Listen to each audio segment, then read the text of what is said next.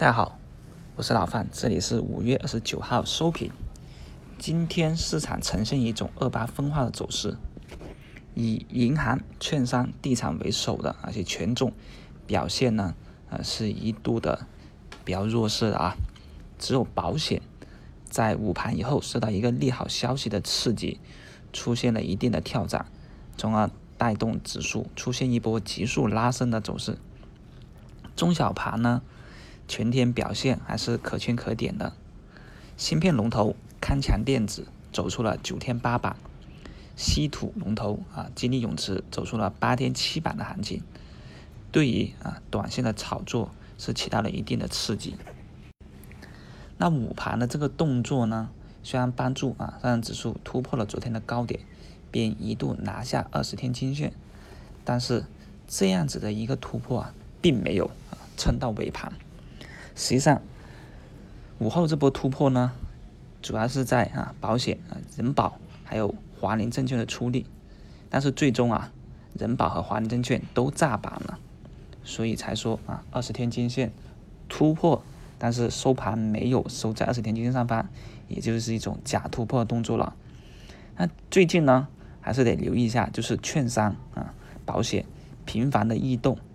但是每次异动都没有突破结果。所以它的异动意义在哪里呢？这个啊，就是我们近期要去考虑的一个问题。现在今天呢，最终上上指数保持了一个红盘，但成交量首先没有放大，其次啊，涨停个股家数呢六十七家，连板的家数是一家，开板的二十九家，跌停的三个，也是看到啊，题材啊，也就是跟前几天的情况差不多的，没有啊。场外的资金进来，去拼命的追涨的这么动作，那随着今天的收涨，南上指数也是收出了一个四连阳啊，日线的四连阳，市场呢多少是有一点的回暖，不过呢，留意的是一些热点也开始走出了一些持续性，比如说芯片啊，还是明显的啊走强了，那还有一些活跃的强势股，三连板。还是走的不错。像利源信息，啊刚才我们所说的康强电子，那还有啊金立永磁啊，还叠加芯片的有源新材，还有英乐华啊，今天也是烂板，但是呢，这些题材啊都是起到了一定的刺激啊。此外，次新近期也是表现一些靓丽啊，蠢蠢欲动，这是不是意味着大盘要反抽呢？其实这一点啊，老方还是认为啊。次新动，就是因为在整个题材不太确定的时候才去炒次新，因为当一般题材活跃的时候啊，资金是不会去考虑次新的，主要是因为次新往往就是一种风险警示的一个作用，资金实在没地方炒了，又不舍得，才会参与一下次新而已。而昨天我们看到强势的科创板今天分化，只有两个龙头啊在维持热度，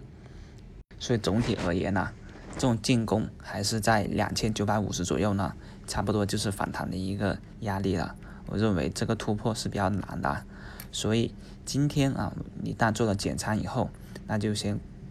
观望一下，等明天回调啊，黑色星期四回调以后，回到两千九百点下方，再去考虑把减仓的部分重新加回来。三呢，